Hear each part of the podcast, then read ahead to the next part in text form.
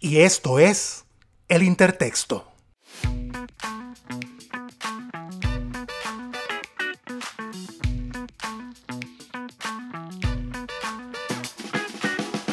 El Intertexto es un podcast de corte íntimo y social en donde exploramos la experiencia humana a través del arte y la literatura.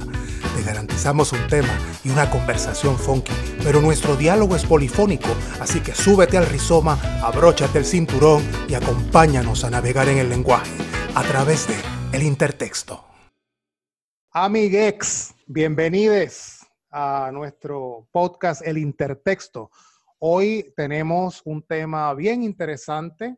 Nos visita un baterista puertorriqueño a quien conozco bien porque es mi hermano.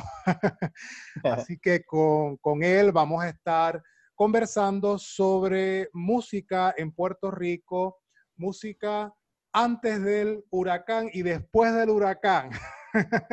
un poco de la industria musical, cómo eh, este fenómeno, ¿verdad?, atmosférico y las secuelas políticas que, ha sufrido Puerto Rico post María han transformado la escena musical puertorriqueña. También vamos a hablar un poco sobre eh, el plano familiar, porque si recuerdan en el primer episodio, yo les eh, compartí una crónica que escribí sobre mi experiencia de María. Yo no vivo en Puerto Rico, yo vivo en, Florida, en la ciudad de Orlando, pero mi familia eh, se hospedó conmigo por un tiempo en lo que eh, sus vidas, ¿verdad?, se estabilizaban porque María los desplazó. Eh, así que quiero conversar con él un poco sobre esa experiencia porque él es uno de los personajes de mi crónica, ¿verdad? En mi crónica, ustedes que conocen, ¿verdad? Los que conozcan de escritura creativa o, sean lectores voraces, ¿verdad? De literatura, saben que cuando uno escribe partiendo de hechos reales, es importante ficcionalizar. La ficción nos permite eh, trenzar, digamos, cabos para crear una historia digerible para el lector, pero quiero conversar con él un poco sobre esa experiencia. Vamos a hablar de la crónica, pero también vamos a hablar de eh, la experiencia del huracán ya en términos más reales, escuchando pues su versión de los hechos. Así que, eh, Ferdinand López, ¿cómo estás? ¿Cómo estás tú? ¿Cómo está todo el mundo? Saludos a todos los que están escuchando el podcast. Vinimos aquí a, pasarla un ratito bueno. Eso es así, eso es así. Yo estoy aquí en Orlando, Florida, él está conectado desde Puerto Rico.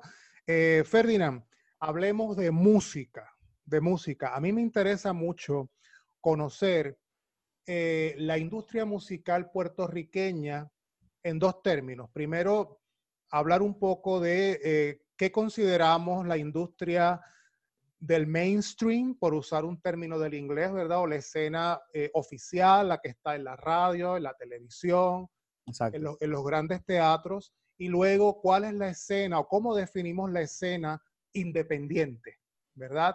porque son las dos escenas de que casi siempre escucho a los músicos pues, presentar cuando hablan de música o de industria musical. Eso es tremenda pregunta. Eh, en Puerto Rico conocemos muy bien que la cultura es tremenda, es jugosa, eh, hay muchísimo talento y gracias a que hay tanto talento musical en la calle, se dividen estas dos, estas dos, ¿verdad? Estos dos grupos, que sería la música que está mainstream y la música independiente. Yo puedo decir que yo he sido parte de las dos. Yo soy como el agente doble, el, double agent. Eh, eh, me he bandeado entre las dos partes. Pero básicamente lo que, lo que, los que están en el, en el lado mainstream eh, son los que estudian los gustos del momento, los que están al día con los temas, con las preocupaciones, con el arte que se está haciendo en el momento y se preocupan en hacer algo que a ellos les guste, pero que tenga un poco de, eso que está buscando la masa o la población en ese momento.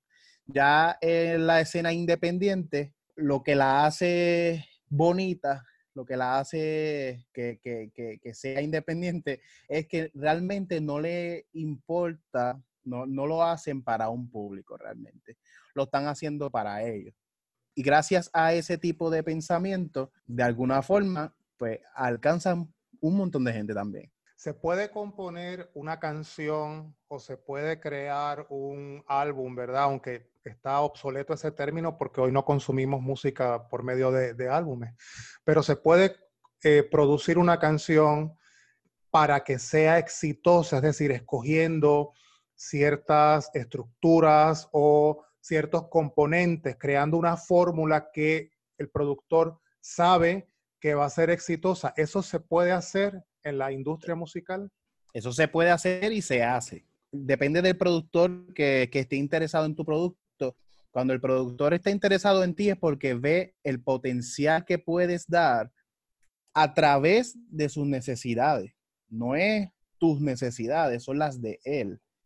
Él está viendo que ese producto él lo puede explotar a su favor. So, cuando eh, un productor quiere eh, tirarte a gran escala, como ha pasado a muchísimos artistas, todos empiezan independientes. El que no empezó independiente, eh, eso es bien poquito el porcentaje de artistas.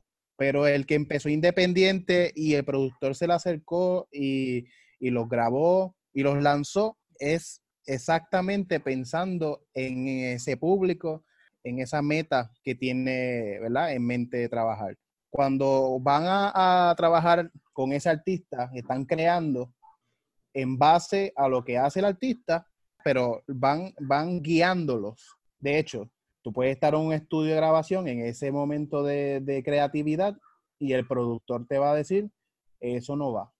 Que eso lo hemos visto en, los, en, las películas, por ejemplo, en la de que hicieron de Freddie Mercury eh, y en las diferentes biopics que han hecho de diferentes artistas cuando el productor le dice, eso no va a funcionar, eso no va, eso a la gente no le va a gustar. Eso, eh, han habido cambios que como que podemos ampliar más adelante porque eh, este, los millennials están rompiendo todas esas barreras, están siendo un poquito más libres en lo que puede gustar o no puede gustar en el mismo media, en el mismo mainstream. Pero si vamos a hablar de, de producir música para las masas, eso es el pan nuestro de cada día.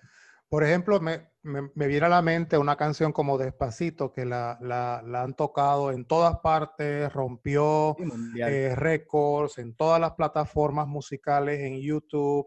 Eh, yo creo que han hecho arreglos en diferentes eh, géneros musicales sobre esa canción, en inglés, en español, en cualquier idioma. Ha habido parodias.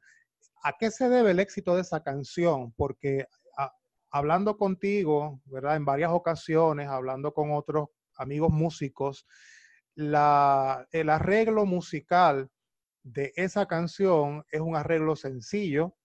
Eh, la letra tampoco es tan diferente a la letra de otras canciones, ¿verdad? Otras canciones del, del, reggaetón o del género urbano.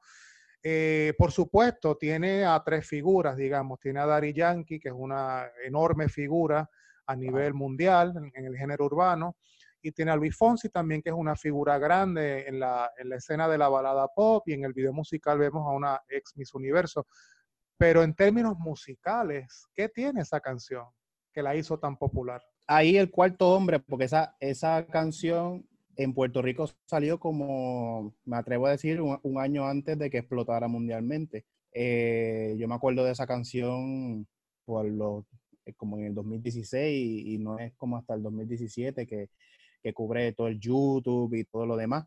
El cuarto hombre ahí importante fue Justin Bieber, lo crean o no.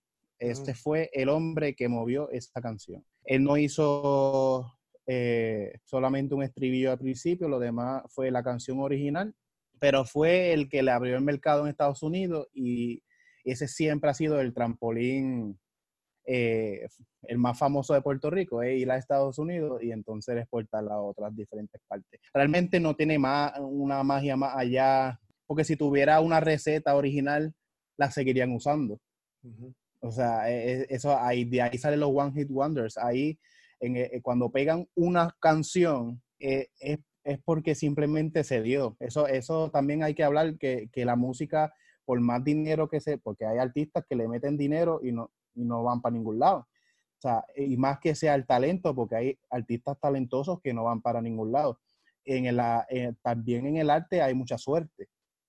Y despacito eh, además de las jugadas que se tomaron, de, traer a Justin Bieber, de traer a la, a la Miss Universe, a, juntar el género urbano y la balada, juntaron el cuatro puertorriqueño, juntaron la perla, juntaron todo este orgullo, eh, todo, todo, fueron muchísimos elementos, además de todo el dinero de producción, el dinero de promoción que hicieron que esta canción se fuera viral, pero de la misma forma, otras canciones le han dado el mismo empuje y no, y no ha pasado lo mismo. estamos hablando de un poquito de suerte también cuando van a hacer, cuando las, canciones se van virales, eso conlleva un poquito de suerte también. Muy bien, eh, en términos de conjugación, digamos, estas dos industrias, la industria independiente, la industria que, ocupa eh, una posición central en el gusto del público, ¿Hay algún tipo de comunicación? ¿Se nutren mutuamente ambas industrias? Ah, eh, bueno, como dices, en tu caso has, acompañado a personas del mainstream, pero también has acompañado a bandas independientes. Entonces, ¿hay una comunicación que fluye? ¿Hay una mutua influencia entre las dos industrias? Eh, hay, la comunicación corre pero no es como que se ayudan o se nutren, no, no creo. Cuando a la, al artista mainstream, al productor, a ese eh, movimiento, ¿verdad? No le está resultando algo, pues puede ser que déjame ver qué están haciendo los indies, los independientes, déjame ver qué están haciendo porque les está funcionando sin dinero, sin promoción, sin nada, está moviendo masas, porque nosotros no nos está funcionando? Que por ejemplo eso le pasó a, a, Pedro Capó, eh, independientemente tuvo mucho auge, después lo firma eh, la Sony y cuando lo impulsa, como que se me quedó sin batería, como que se quedó sin el empuje indie, ¿qué pasó? Ahora pues le salió eh, bien el tiro porque unieron la vieja confiable, unir, unir el, el, género urbano a cualquier remix, que eso lo estamos viendo toda Latinoamérica, todas las emisoras latinas lo único que suena son diferentes remixes con géneros urbanos y cantantes urbanos, pues eso le resultó. Pero fuera de eso, a Pedro Capó pues, como que perdió el empuje, en mi opinión, ¿verdad? Esta es mi opinión. Eh, perdió un poco de empuje al, al, Sony eh, acogijarlo. Sí se miran un poco, el, el indie realmente no mira para el mainstream, a mi entender porque son muy defensores de lo suyo, son muy defensores de que esto es mío, de que esto lo, estoy produciendo yo, estás tocando para poder pagarte el disco, estás eh, creando a altas horas de la noche, pero por la mañana tienes que ir al trabajo. Básicamente, el, género independiente no, está mirando, gracias a todo ese sacrificio que conlleva hacer música independiente, realmente no mira mucho a lo que está haciendo el mainstream, pero el mainstream, cada vez que se ve apretado, pues eh, puede mirar un poquito al independiente. Muy bien. Con los años, ahora eh, mencionabas hace un rato que todo el mundo quiere grabar reggaetón o todo el mundo quiere grabar con los reggaetoneros hace años cuando el género urbano revienta, ¿verdad? A nivel nacional en Puerto Rico y años después a nivel internacional, era el género más criticado por muchas razones, ¿verdad? Criticado por parte de los músicos, por muchas razones. Primero porque prescindía de la, de la música real, ¿verdad? se podía generar música de manera electrónica. Y luego porque muchos de estos cantantes no, eh, no cantaban melodías, sino que rapeaban. Eh, ¿verdad? Eh, todo eso se ha ido transformando con los años y vemos melodías, ¿verdad? En estas canciones que antes no había, pero recientemente leí que sacaron o de, los, de los Grammys o, que ya no querían premiar este género en los Grammys. Entonces, ¿qué piensas de eso? Si nos vamos al principio de la pregunta, ahí te puedo, nos podemos ir en, en, esa línea en que íbamos al principio, y es que el reggaetón se va mainstream por lo mismo que estaba explicando al principio, es que los productores limpiaron la casa. E, el Daddy Yankee independiente no es el mismo de ahora.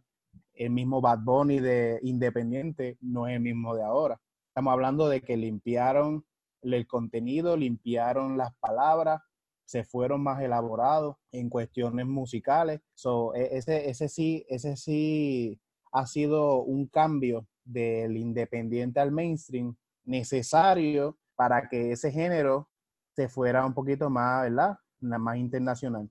Ahora, ese sacrificio que ellos hicieron durante muchísimos años de limpiar su música, de tratar de trabajar un poquito más, de competir con los que realmente están haciendo música, les dio cierta comodidad y cuando llegó el momento de los Grammy, y ya había pasado diferentes años, estaban premiando mucho por popularidad y los Grammy no son los Billboard.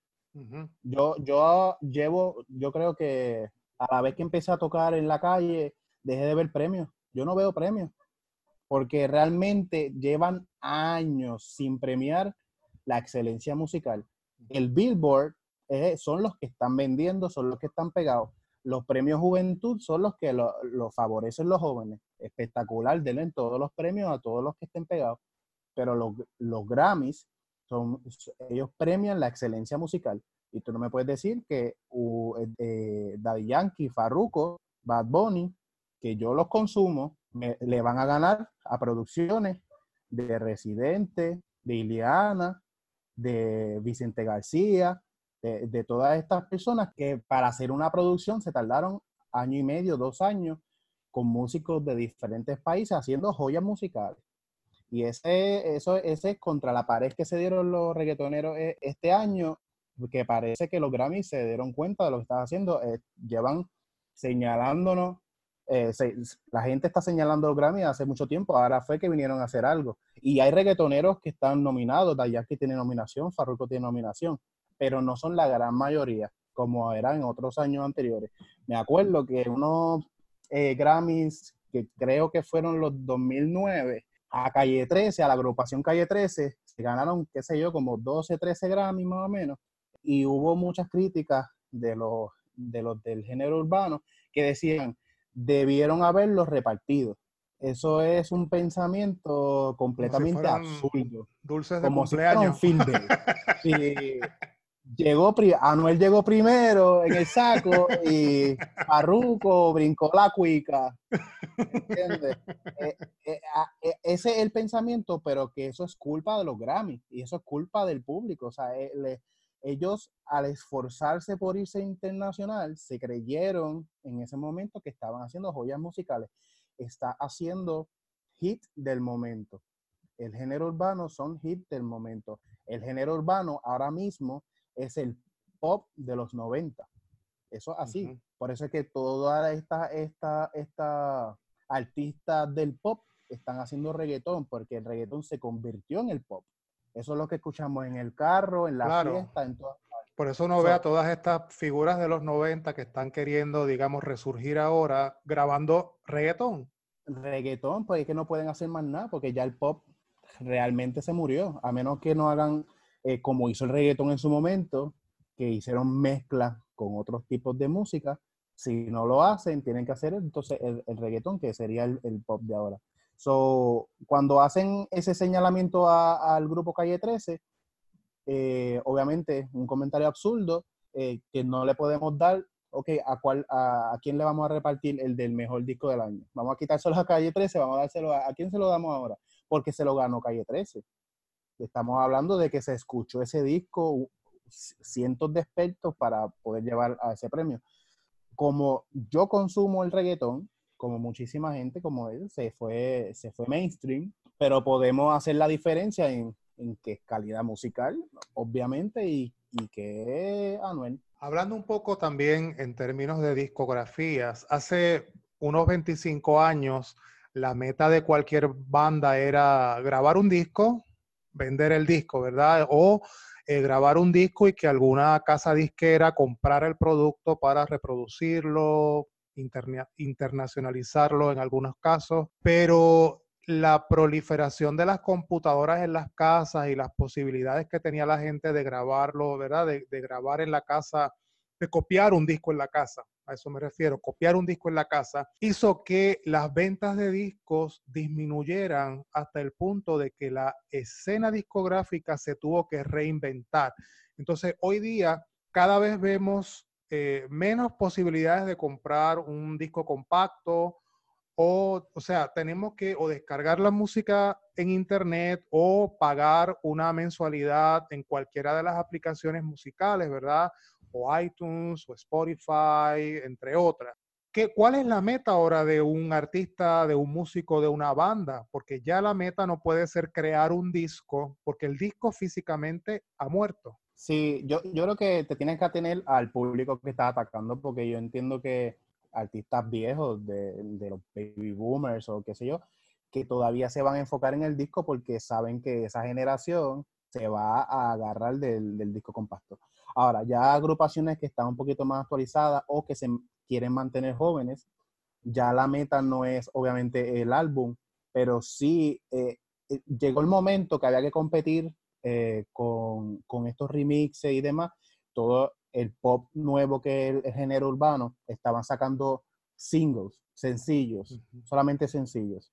Pero como tú vas a, a, querer que un público compre una taquilla para ver un show tuyo si solamente pegaste una canción? So, ahora esto se, estamos volviendo un poquito para atrás antes que se fuera este furor de hacer sencillos nada más eso, eso no, em, nos empujó, por ejemplo, una persona como Pitbull, una personalidad como Pitbull, que solamente tiraba sencillo. Bad Bunny empezó también, eh, cuando empezó, empezó a tirar sencillo, pero si te das cuenta, después de tirar tanto sencillo, el mismo Bad Bunny tiró un disco, está grabando otro ahora. Y toda esta Osuna y todo esto del género urbano y pop están empezando a hacer eh, producciones de nuevo. Cani García, que es del pop, que está todavía activo, está haciendo producción todavía. Tira un sencillo, pero siempre a la larga te va a tener una producción porque tienes que, tienes que enamorar al público con canciones que quieran cantar en tu concierto. Todavía la meta va a ser hacer una producción, pero ya no van a ser de 18 canciones como hacía Nita Nazario en los 80, 20 eh, canciones o una cosa así. Eh, van a ser eh, EPs, que son como, como si fuera una propuesta. Yo, como, esta es mi propuesta del momento y te va a tirar siete canciones, seis canciones. Esa es básicamente la meta ahora mismo. Un sencillo, lo tiras primero a ver la respuesta. Si la respuesta fue buena, entonces te vas en esa línea y le tiras seis cancioncitas más. Sí, estamos conversando con Ferdinand López, baterista puertorriqueño y uno de mis hermanos. Regresamos en breve, no se retiren.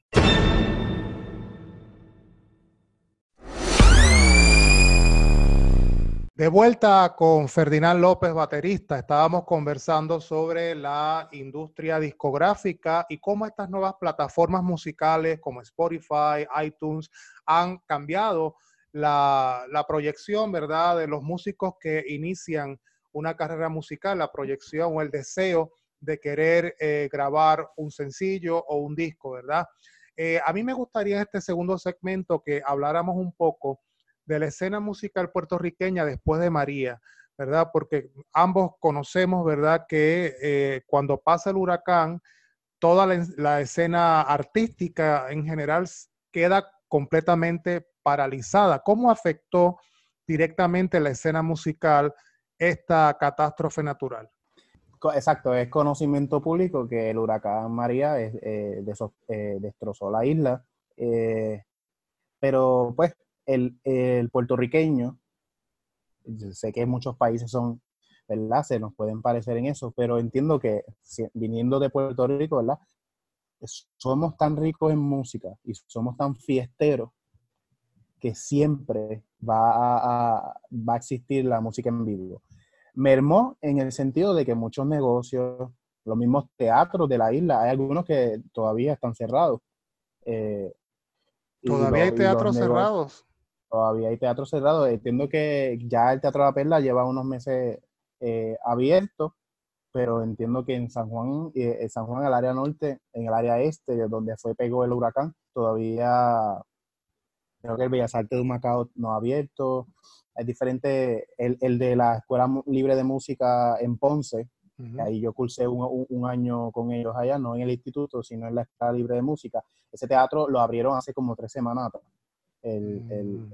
ese teatro. So, todos estos rincones que tenemos en la isla están resurgiendo, pero en ese momento del impacto del huracán, eh, la música en vivo, los proyectos, esta generación millennial que, se sobrecarga todos sus sueños y aspiraciones en las redes sociales, el género independiente le está haciendo la competencia al mainstream gracias al Spotify, gracias al Facebook, al Instagram, al Twitter, gracias a todas esas cosas, eh, eh, estamos llegando a niveles a veces que, que, el mainstream, ¿verdad? Llegó con mucho dinero y uno simplemente, ¿verdad? Dándole download a todo. No había nada, no había luz, no había internet, no había nada. Pero se me hizo eh, tan increíble que a tres semanas del huracán ya tuviera compañeros guisando, como se dice en la calle, con presentaciones. No en banda completa, pero había mucho acústico. Había negocios con planta eléctrica, la gente dándose la cerveza frita gracias a la planta eléctrica y el músico en la esquina de, de, la tarimita que tuviera el negocio con su guitarra en mano, cantándole esas almas en pena allí después de María. a capela y micrófono. A capela. y también vi eh, presentaciones, videos de cómo en San Juan eh, la plena bajaba por las calles, la bomba eh, gobernaba en las esquinas. Esa, la música no murió. El, el María destapó muchísimas cosas políticas, eh, destapó muchas realidades, muchas necesidades, pero una cosa que sí nos puede, nos puede identificar es que la música, eso no se lo lleva ni un categoría 10. Eso, eh, eso nunca faltó en la isla. Sí nos afectó en proyectos, en, generar un, dinero real, pero es increíble cómo se, sostuvo viva hasta sin luz en la, en la isla. Eso que fue difícil, fue difícil, pero siempre estuvo viva. Esta, este huracán también eh, propició que la gente se fuera, ¿verdad? Desplazó a mucha gente, eh, desplazó a muchos músicos también, nosotros lo sabemos. En tu caso, tuviste que salir de Puerto Rico, ahora regresado, estás viviendo nuevamente en la isla.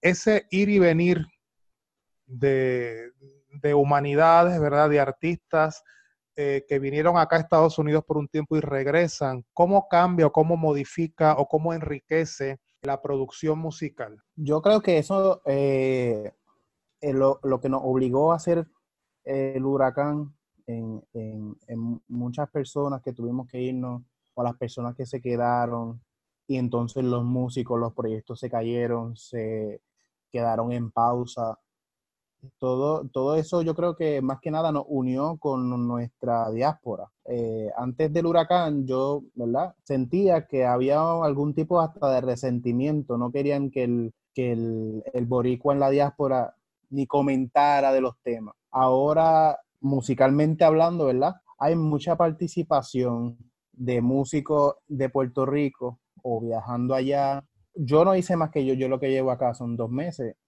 y yo no hice más que llegar acá y mi bienvenida fue un show eh, la primera semana. O sea, eh, fue cuestión de, ¿estás en Puerto Rico? Vamos a tocar. Y esa misma bienvenida me hicieron boricua en, en Orlando. A la vez que supieron que yo estaba allá, eh, yo sin batería y sin carro, yo estaba guisando. A mí me montaron en un carro y me consiguieron la batería. Esa unión es algo nuevo.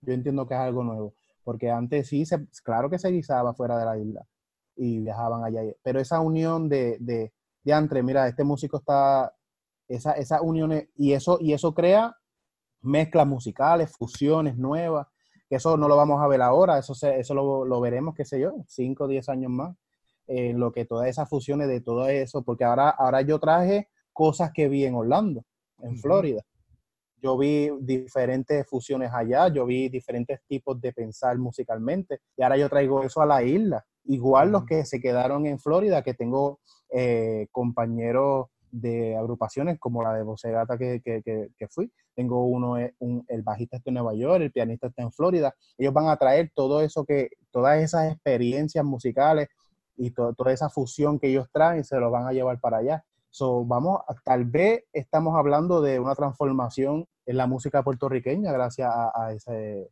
a, ese, a ese cambio que tuvimos después de María. Muy bien, ¿cuáles son los, retos que enfrentan los músicos como tú hoy día? ¿Cuáles son los retos en, Puerto Rico? Realmente el, reto que siempre me encontré, y eso es desde que empecé a tocar, empecé a, entender cómo se movía los proyectos en la calle, es el respeto, yo creo, que respeten el arte como profesión. Yo creo que ese, el, porque eso conlleva una ramificación de problemas. porque si, si me voy a un problema en específico, que los voy a mencionar, pues no le estaría dando la validez que realmente al statement, ¿verdad? A lo que quiero llevar del respeto al arte. Igual al que baila, igual al que pinta, igual al que hace cine, igual que hace, eh, que actúa y demás. El músico, no, no siempre, pero esa, ese menosprecio, por ejemplo, al, al contratar o eh, no, no se entiende porque, por ejemplo, yo tengo un precio y a veces a mí se me puede hacer difícil conseguir una presentación gracias a ese precio. Obviamente a los que están en el mainstream, a los que están ya, eh, ¿verdad? Corriendo bien parados, los artistas, pues ya pueden cobrar, depende de su standing. Pero uno también tiene su standing. Ese regateo que puede todavía eh, eh, existir en, en, las diferentes presentaciones, de diferentes locales, los diferentes productores también, en patronales, eh, o sea, porque no estoy hablando de, del chinchorro de la esquina, ese que me regate todo lo que le da gana. Ese está batallando también, el chinchorro está batallando también. Estoy hablando ya de, producciones, de, cosas más grandes.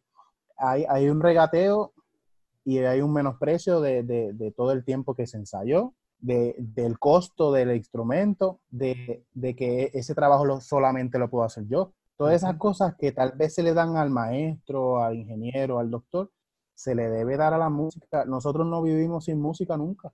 Nosotros vamos en el carro con música, las películas llevan música, todo lo, eh, el supermercado lleva música, todos los eh, eh, salones de espera tienen música, el, el ringtone del celular.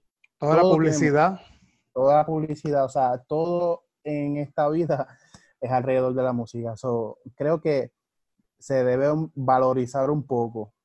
Eh, y tal vez en, en, si vamos a hablar de algún, ¿verdad? De algún tropiezo, el menosprecio o la valorización de, las artes. Me acuerdo aquí en Florida, sí tuviste una experiencia negativa, ¿verdad? Con respecto a, a, una contratación, ¿verdad? Te contrataron para un festival grande en la playa y luego el productor no, no tenía el itinerario bien formulado, pasaron las horas, o sea, los tenían a ustedes para una hora, no lograron tocar en esa hora y al final no tocaron porque el tipo estaba súper desorganizado y no les quería pagar.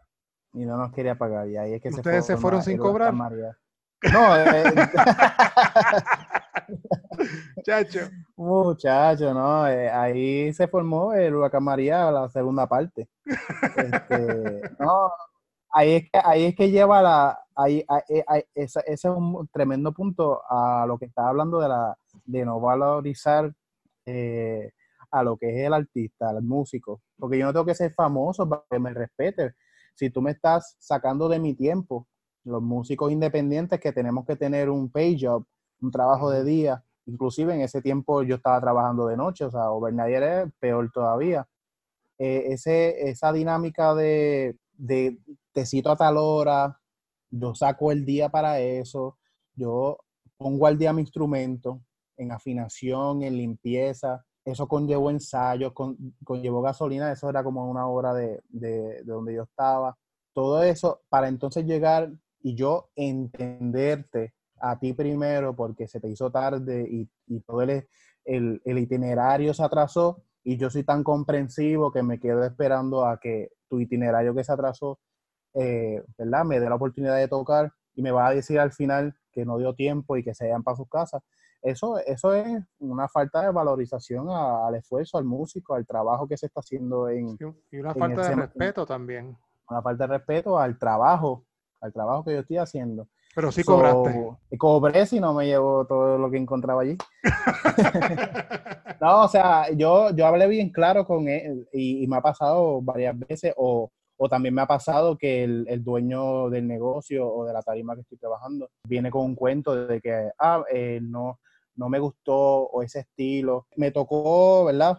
Eh, una productora que nos lleva al Teatro Yagüez en Mayagüez para abrirle la presentación a una, agrupación que viene de Argentina y mi grupo le iba a abrir el concierto y ella, pa, porque el, único fin que yo puedo encontrar es que me quería bajar eh, el pago de, la agrupación. Horas antes, en el, en el soundcheck en el teatro, horas antes de la presentación, me dice que es que la, la agrupación que viene de Argentina viene a tocar tango electrónico y ustedes son reggae. Y no pueden hacer algo más que se parezca a la agrupación porque no tiene sentido. Eso me dice ella, la productora del, espectáculo. Yo no, yo no escojo en dónde voy a tocar. Ellos son los que me invitan. Entonces ella me está diciendo que el género de mi agrupación no concuerda con el género de, de, la presentación del grupo principal, que si yo puedo hacer algunos arreglos musicales a última hora, o sea, y, de momento, y de momento tocar tango. de momento. Porque, ah, porque, because, tú sabes. Y yo, y los muchachos se quedaron perplejos y yo, eh, yo soy, yo soy bien, yo soy bien pasivo.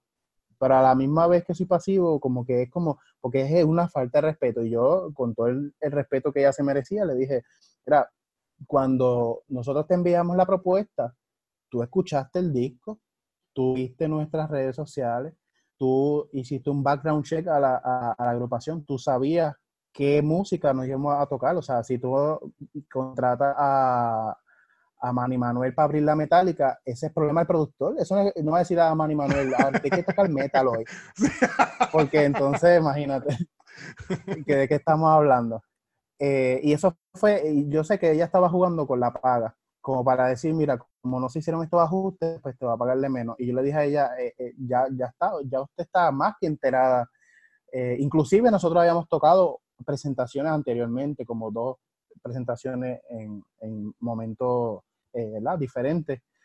So, ese, ese tipo de, de valorar por querer regatear, porque piensan que tal vez es un hobby, o, pues porque nos ven disfrutando, porque eso es otra, el, trabajo normal, así sea el doctor, porque es su pasión, se ve cansado, se ve preocupado.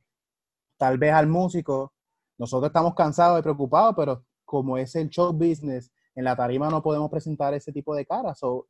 Además de que sí es nuestra pasión, es, es, arte, sí, se disfruta, pero conlleva tanto trabajo.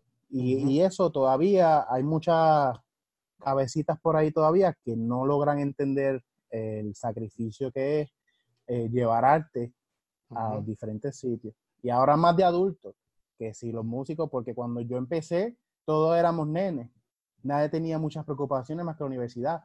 Ahora muchísimos tienen hijos o hijastros, ah, tienen un trabajo. Eh, somos de diferentes pueblos porque me mudé para tal pueblo, me mudé para tal lado. O sea que ahora tenemos para sacar un tiempo a reunir a cuatro o cinco personas con mundos diferentes a un ensayo o a una presentación, es el doble de trabajo. Claro. Estamos conversando con mi hermano Ferdinand López, baterista puertorriqueño. Luego de esta pausa vamos a escuchar una canción compuesta por Dori Loli, la cantante puertorriqueña, en una producción de Isra Batista, Carlos Pérez y Jesús Tosas. En las guitarras la acompaña Jorge Benítez, en la batería por supuesto Ferdinand Paul, en las claves Quito González y en los coros Candy Mercado, Cintia y Zulimar Meléndez, Mónica Sanfeliz y Mariela Hernández. No se retiren, regresamos en breve.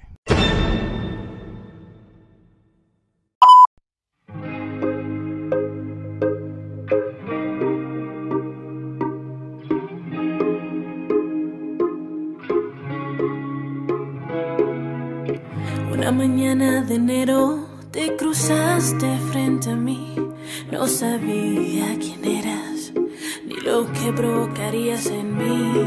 No había café, solo vino para beber, acompañado de tu hermosura, con el azúcar de tu sonrisa. Pero dicen que el amor así se presenta cuando menos lo esperas, de quien menos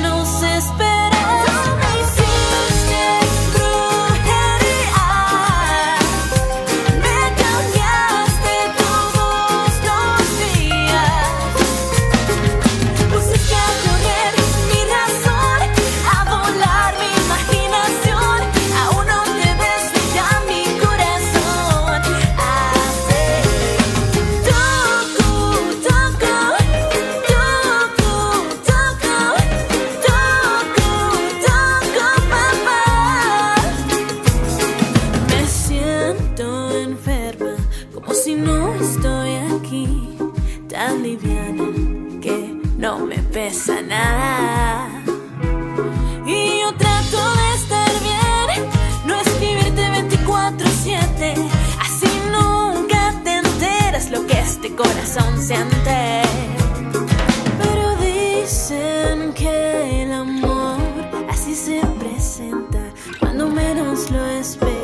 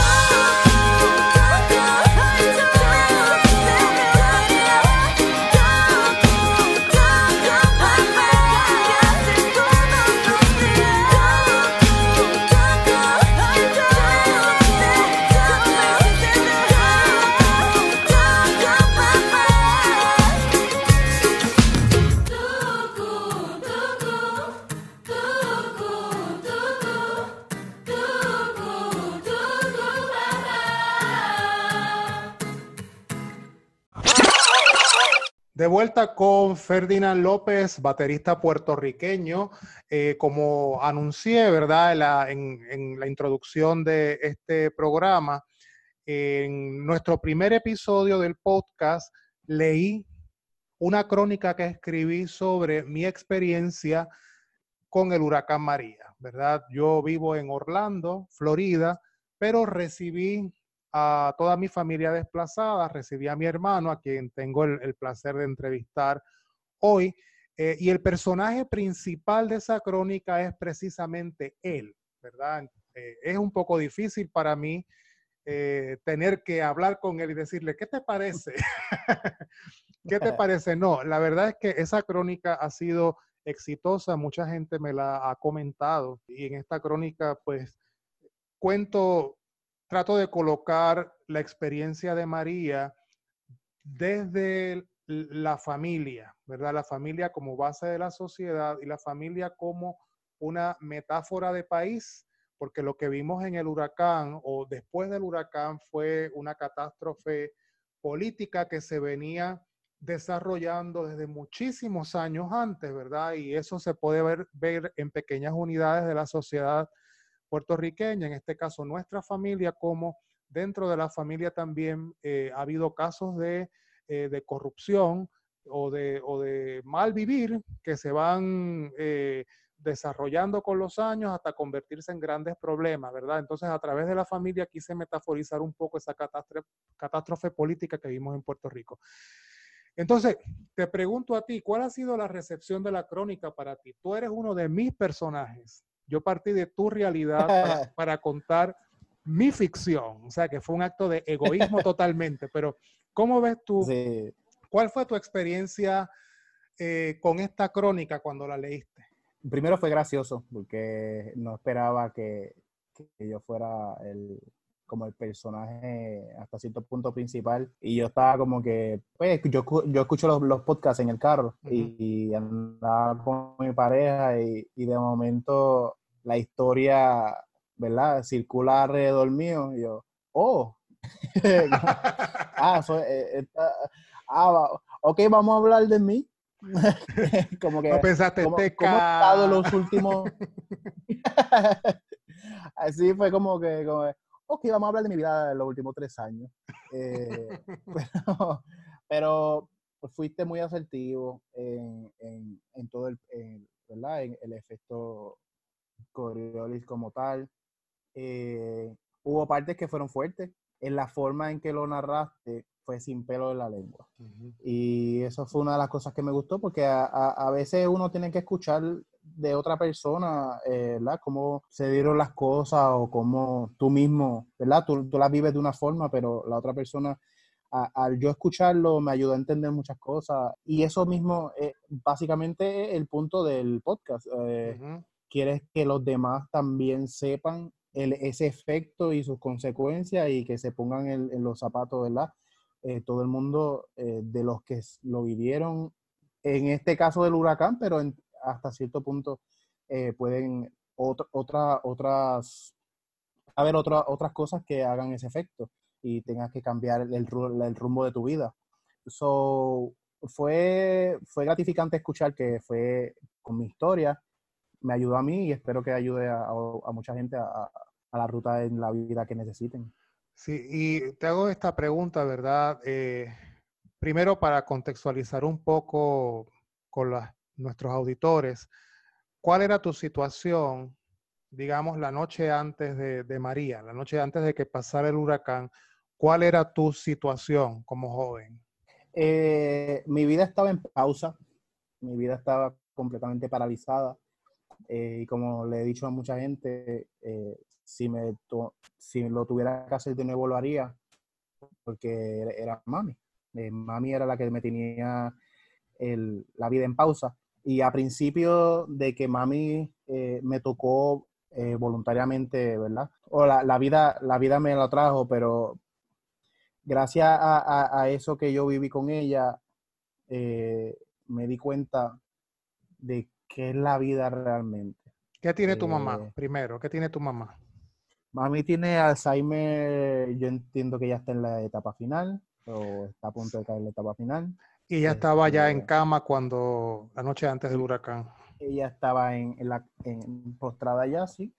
Eh, y le, los, los momentos de estrés le dan eh, convulsiones. So, dentro de esta pausa que yo estaba y mami con su problema, encima de todo eso, pues venía un huracán categoría 5 que nadie esperaba porque hace dos días atrás era un huracán categoría 1 y un día antes de ese era una tormenta. Se convierte en categoría 5 en 24 horas. So, ya yo tenía un problema tan grande en casa que realmente menosprecié el problema que venía de camino. ¿Cuál, era, ¿Cuál era tu rutina con, tu mamá en tu casa? La rutina empezaba temprano en la mañana, ya a las 7 de la mañana ya estaba despierta y aprovechaba rápido que estaba fuerte en la mañana eh, para, pues, para dar su primer baño. Normalmente eran como tres baños al día para pues, que no le diera complicaciones en la piel. Eh, le daba su desayuno, entonces yo cogía mi break. Ahí es que yo desayunaba, eh, me bañaba, hacía mis cosas pero ya al ratito pues había que cambiarle el pan antes del almuerzo, almorzarla, posiblemente por el caro o lo que sea, había que bañarla de nuevo. Entonces, si iba a hacer un poco de ejercicio o, ver alguna serie en casa, porque yo, eh, ella fue full time por mucho tiempo, fue de, cuidado full time. Ya cuando cayera la tarde ya tenía que hacer todo otra vez. eran tres tandas extensas de como de dos horas o a veces hasta más horas, depende de su, de, su colaboración, de qué tan dispuesta estaba ella de, que la trataran en ese día. Pero los días no terminaban porque así yo la acostara a dormir, ella en las noches gritaba o se reía, eh, a veces incontrolablemente o lloraba.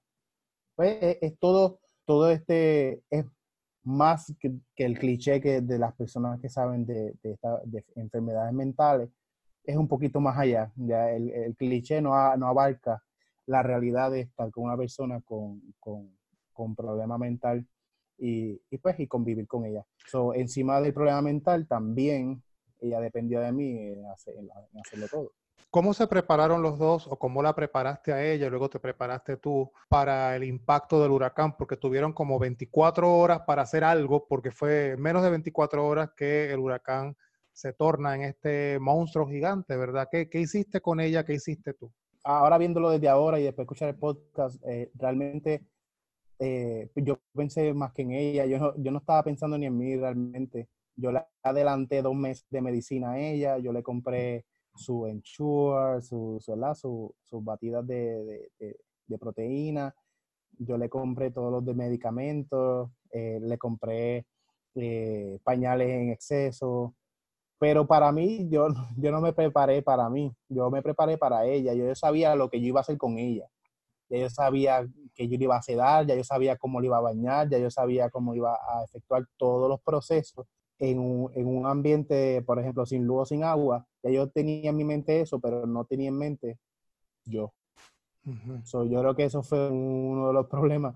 Pero e, eso fue gracias a las 24 horas, porque en 24 horas no te da mucho tiempo y las calles estaban completamente repletas, la gente estaba a última hora buscando de todo. So, tuve tiempo de pensar en uno de los dos. So, pensé en ella. Y, y, realmente no me preocupé por mí. ¿Y cómo, fue, cómo fueron esas 18 eh, horas de, de, azote? ¿Qué, pasaron, ¿Qué pasó en esas 18 horas? ¿Lograste dormir? ¿Ella logró dormir? ¿Qué pasó? En esas 18 horas, ella, yo la mantuve sedada. Ese, yo le pregunté primero a su, a su doctor primario, ¿verdad? Eh, el efecto de si yo le doblaba la, la, pastilla, porque esa pastilla era una cada 24 horas, pero gracias a que venía ese, ese huracán, yo le pregunto, mira, ¿puedo dársela antes? Porque si ella escucha lo que viene, ella se puede complicar mucho. Y él me dijo que sí, porque era un medicamento que, que, no era adictivo, no era fuerte. So que me dio el, permiso de mantenerla sedada todo el tiempo que sea necesario. So, eso hice. Eh, al tenerla sedada, pues esa, tal vez en, en otro momento, podría decir, ay, mami se está ahí gritando, ay, mami está, qué desesperación a veces me daba. Pero ese silencio fue peor que cuando la estaba escuchando. Ya al no tener ni un poco de ruido de ella y ese huracán encima, me vi sentado en el pasillo de la casa, solo, en la incertidumbre más grande de mi vida. Eh, es, es, un momento bien fuerte. Y encima de eso, siempre, como siempre pensé en ella primero que yo, lo único que yo estaba pensando era, después, cuando se acabe este monstruo, si ya era difícil la vida de cuidador, ¿qué me espera? ¿Verdad? Si sobrevivimos a este, a este monstruo, porque, porque yo, no, yo no tenía la, la, la certeza de que iba a sobrevivir ese monstruo. Eh, ¿Qué yo voy a hacer después de aquí? cómo va, cómo va a ser la nueva realidad, porque era una nueva realidad. Eso, eso ahí me cayó como agua fría, pero llegó el momento en que era tan fuerte lo que estaba pasando afuera de la casa que yo decía, ok, lo que viene ahora es nuevo. Esto no va a ser lo que fue el lunes o el domingo pasado ahora, los dos días antes, que yo, que, ¿verdad? Eh, todo, todo va a cambiar. So, fue bien difícil. La casa tembló, las ventanas se querían abrir, el agua quería subir en su momento. Básicamente lo, describiste muy bien en el podcast, y lo invito a escucharlo. Pero fueron, unas, fueron horas en las cuales yo pude meditar en lo que, que estaba pasando en mi vida, porque yo estaba ahí con mami, porque estaba pasando todo esto. Fue un poquito egoísta porque todo el mundo estaba pasando por lo mismo, pero pero, pero me sentí en ese momento en, decir, ¿por qué? Claro, al otro día cuando, cuando el huracán, bueno, luego que pasa el huracán, que fueron como unas 18 horas, que ya todo se empieza a estabilizar en el ambiente, ¿cuándo te das cuenta de que no tienes teléfono? Aparte de que no había electricidad, pero de que tampoco tenías teléfono, o sea, se cayeron todas las antenas de comunicaciones en la isla, ¿en qué momento te das cuenta de que no tienes teléfono, de que estás allí incomunicado totalmente? Pues los vientos y el, huracán así fuertemente se acaba como a las 3, 4 de la tarde del otro, del otro día que empezó, el miércoles. So, yo vengo a salir de la casa el jueves. Yo no sé nada del mundo, yo sé, los vecinos empezaron a salir, pero eso es cotidiano en un momento de, de tormenta después que pasa la tormenta, todos los vecinos salen y se saludan y ven qué pasó alrededor de nuestras casas, que es nuestro inmediato, ¿verdad? Pero allá al jueves yo dejo a Mami Set, porque pues, obviamente tenía mis planes contra ese momento. Dejo a Mami Set y, y quiero dar una vuelta para casa de una tía que tenía cercana y unas amistades que tenía cercanos a ver cómo estaban, porque el celular no estaba funcionando y yo no, yo no entendía todavía por qué, porque en otros momentos se ha ido la luz y hemos tenido celular. So, yo estaba en, en mi pensamiento primitivo de que, de que ahorita iba a ver Netflix por la noche. Eh, así que eh, fue un momento de, de, película de terror cuando me, me, me monto en el carro y estoy escuchando la única emisora encendida en toda la isla, que fue eh, Guapa Radio, diciendo que el que tuviera un radio de comunicación en, su, en, sus casas, vayan sacándolo porque se cayeron todas las comunicaciones, todas las torres están en el piso. Y yo dije, aquí esto está bien feo, porque si es para arreglar un rotito en la carretera y se tardan dos años, imagínate va para levantar todas esas torres y toda esa, toda esa cablería. Me dio un poco de temor porque ellos lo único que están era la realidad, ellos tenían que hacerlo. Y, gracias al sacrificio de ellos que pasaron todo el huracán en la cabina y, estuvieron todo ese tiempo, ellos estuvieron creo que como dos días corridos transmitiendo sin salir de allí. Eh, es que uno se pudo enterar de las cosas, pero ellos al comunicar que todo iba a ser por radio, dio miedo. Y, y, citando básicamente lo que me acuerdo de sus palabras fue, hemos regresado a 60 años atrás, a 70 años atrás. Esta es la comunicación de ahora. Vamos a volver a los periódicos, estén pendientes a los periódicos, estén pendientes a la radio. Esta es nuestra nueva comunicación. Y eso ahí me llegó bien, bien fuerte porque si yo fuera yo solo, pues no me hubiera preocupado tanto, pero tenía un dependiente que era mi mamá. Y eso es lo único, lo único que yo tenía en mi mente era cómo, cómo se van a hacer las cosas en este momento con ella. fueron, fueron, fueron como, a veces uno ve las películas o las series, estos tiempos apocalípticos, de, de desastres naturales, estas películas gigantes que hacen en Hollywood y uno se cree que uno no va a pasar por eso, esos apocalipsis zombies, todas esas cosas, estar encejado en la casa. Yo puedo decir que yo lo viví todo eso, yo lo viví. Porque Viviste el apocalipsis. Eh, viví el apocalipsis, a las 5 de la tarde había que poner candado porque se sentía la gente caminando, era como, como en Walking Dead y todas estas cosas que se siente ese, ese bullicio afuera, pero en, en completa oscuridad porque estaban todos los criminales, todos los que les gusta robar, todos los que les gusta hacer daño, estaban en las calles, había toque de queda y se sentían los perros ladrando porque estaban brincando patios, eh, hubo mucho, mucho acecho y hubo muchos eh, que entraban a, las casas a robar a esa hora. So, era, yo no dormí ni los dos días del huracán, ni las próximas dos semanas. Realmente yo tomaba naps durante el día cuando mami estaba alerta pero en la noche no. En la noche yo, eh, esas próximas dos semanas del huracán, lo único que yo hacía en la noche era abanicar a mami para que no le dieran úlceras. que el calor no, no le pegara la piel al, al mate, o la estaba rotando cada dos horas y abanicándola con, con un canto de cartón que tenía allí. Esa era una de las preocupaciones principales, ¿verdad? Que nuestra madre eh, estuviera bien, porque realmente estar tan, tanto, tanto tiempo sin electricidad la afectó mucho porque ella eh, depende, ¿verdad? Todavía depende de, maquinaria, ella depende de su máquina de oxígeno, depende de un colchón eléctrico, eh, depende de una máquina también que permite asearle eh, su, su, boca, ¿verdad? En las mañanas. O sea que ella depende de máquinas para poder vivir. Ella afortunadamente todavía come eh, hay que darle la comida a la boca, pero ella mastica. Eh, así que no, no era que, está, que estaba en ese momento conectado a una máquina para alimentarse, pero sí dependía de, otra, de otras máquinas, obviamente, que, requieren electricidad. Así que era una prioridad su salud. Por esa razón también eh, ustedes se convirtieron en desplazados. Ustedes se convirtieron, ustedes formaron parte de esa ola migratoria de puertorriqueños que llegaron a Orlando principalmente al estado de la Florida a buscar, digamos, eh, buscar estar un tiempo. Algunos, ¿verdad? Estuvieron unos meses en lo que ciertos asuntos se organizaban en Puerto Rico, entre ellos la electricidad.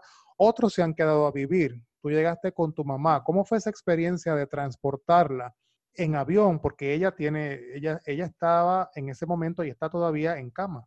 Sí, ese, eh, yo, yo creo que puedo decir que ese es el día más largo de mi vida. Empezó alrededor de las 7, 8 de la mañana y toda la preparación no me dejó dormir porque eso fue un plan estratégico de todo un día que ya yo había cuadrado eh, con mi hermana y la familia que estaban eh, escoltándome al aeropuerto, que se iban con nosotros. Ese fue el día más largo de mi vida. Ese fue eh, después del desayuno, vestirla, ponerle, eh, llevarnos todas las maletas, el sillón de ruedas, ponerlo todo en el carro, pero no había semáforo no había realmente una coordinación automovilística, había como una libertad. Una jungla. Como en una, sí, yo estaba guiando en Jumanji, o sea, era, y, y, tengo una paciente que con estrés le dan convulsiones, o era como un galdeo, y un galdeo, y un galdeo de que ella no viera, de que ella no escuchara, de que ella que no le temblara mucho el carro, lo que sea. Fue un galdeo completo hasta llegar al aeropuerto a las 5 o 6 de la tarde, un viaje a las 8 de la noche, creo, 9. Fue eh, un día muy difícil. Y, de eso, los, empleados del aeropuerto te facilitaron todo. No, sí, no ese problema que, que apuntaste en el, en, el, en el podcast fue muy asertivo porque eh, al no tener los documentos actualizados, por no ser una persona que ¿verdad? estaba postrada hace mucho tiempo y no, no tiene los documentos eh, al día, eh, pues no me la querían dejar salir, no me la querían dejar salir del país, o ya yo estaba bien ready para decirle, pues mira, ya come a las 8 de la mañana, se come el almuerzo a las 12 de mediodía, ya la baño tres veces al día, good luck. porque pues obviamente bien deep inside, ¿verdad? Eh, adentro, obviamente no la quería dejar, no le, no iba a dejar, pero tenía que moverle la conciencia a esa persona, decirle, mira, esta es una persona que realmente no va a tener un ID al día porque ya no se puede ni sentar. Eh, no, hay, que, hay, que, tener sentido común en este tipo de situaciones. ¿Qué hace un joven de 28 años llevándose una viejita que está en mal estado? Porque era evidente que estaba en mal estado. Ahora se ve mejor. No, ahora ella, floreció después, pero en aquel momento estaba mal y era evidente. Entonces, ¿qué hace un chico de 28 años? ¿Secuestrando a la señora? No, claro, o sea, llevándose, un, uh, llevándose un problema willingly. O sea, Además de que físicamente es evidente de que es tu mamá porque hay un parentesco, ¿no?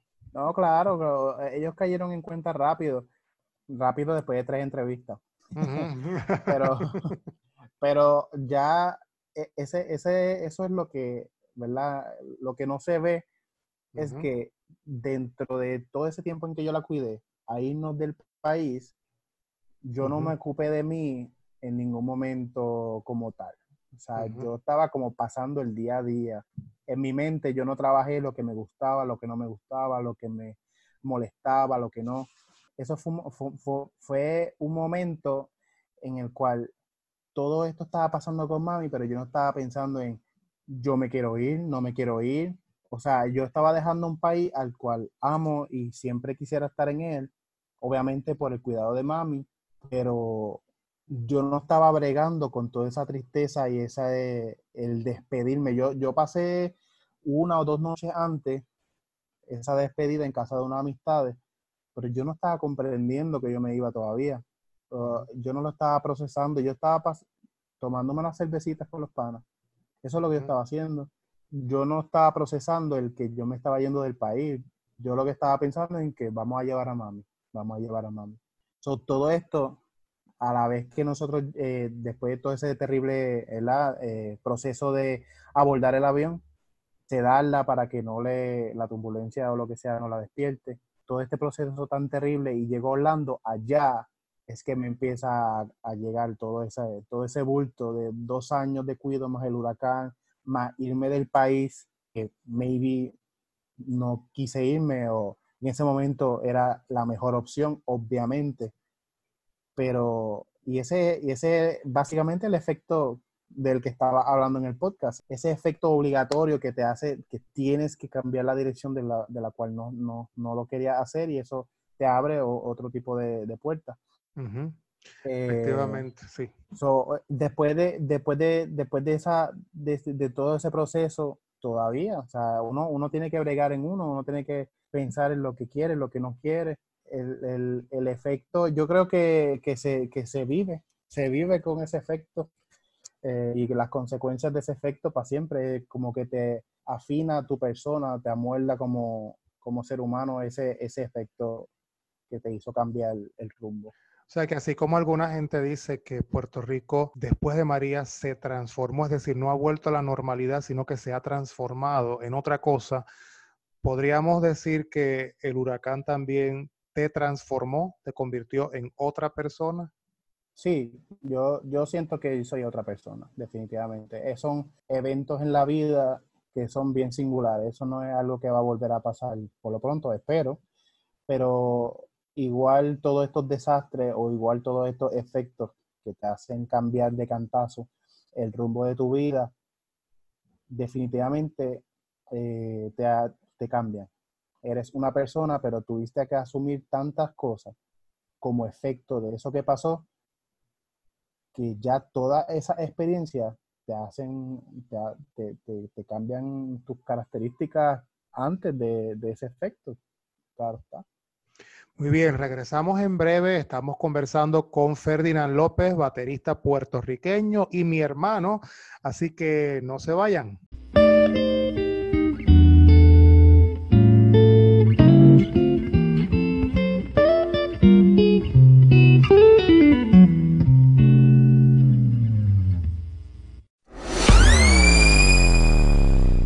Aquí con Ferdinand López, baterista puertorriqueño, en una conversación sabrosa. Hemos hablado de música en Puerto Rico, de géneros musicales y también hemos conversado un poco sobre Efecto Coriolis, que fue la crónica que compartí con ustedes en mi primer episodio. Si no han escuchado el primer episodio, háganlo ahora. Este es el cierre de la temporada. Por eso para mí era importante tener esta conversación con él para cerrar con broche de oro lo que ha sido esta primera temporada del Intertexto.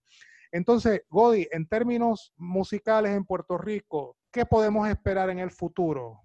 Yo creo que, que ese, eh, de lo que hablábamos ahorita de Grammy y de este, de, esto que, de este dolor que están pasando los raperos eh, eh, y todo esto, pues entiendo que, que ese tipo de madurez que vi de la Academia de los Grammy tiene que causar algún efecto en la música a los raperos directamente y a todos los demás indirectamente. Los, demás van a decir, bueno, pues entonces, ¿qué estamos haciendo? Porque los raperos no entraron este año y nosotros no hemos entrado, ¿qué estamos haciendo mal? ¿Qué estamos haciendo bien? Igual como hablamos de, del efecto del huracán, de cómo los músicos nos hemos movido y gracias a ese movimiento de músicos a nuevos espacios, a nuevos ¿verdad? lugares que no, no estábamos antes gracias al huracán, traemos otras influencias.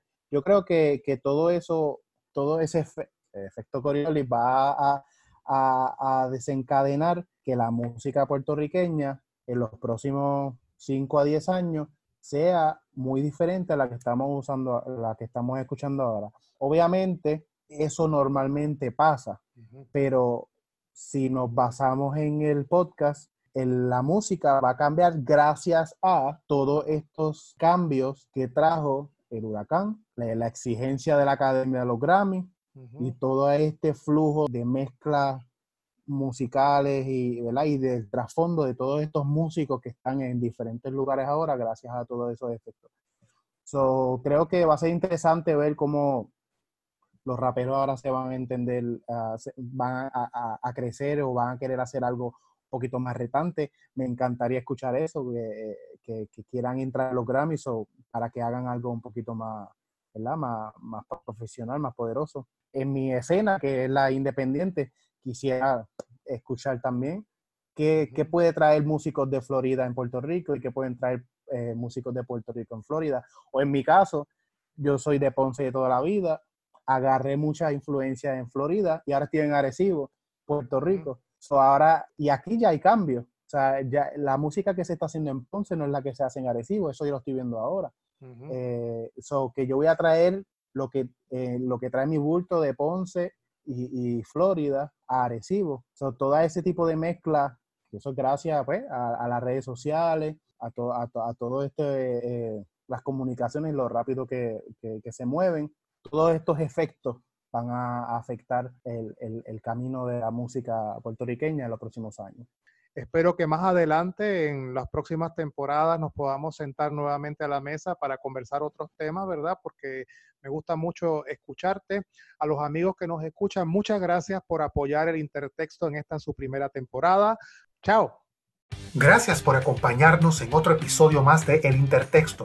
Nuestro podcast es completamente independiente, así que si te gusta nuestra propuesta, puedes hacer un donativo a través de anchor.fm Comparte el episodio en tus redes sociales, síguenos en nuestra cuenta de Instagram y envíanos sugerencias de temas, preguntas o comentarios. Hasta el próximo episodio. Chao.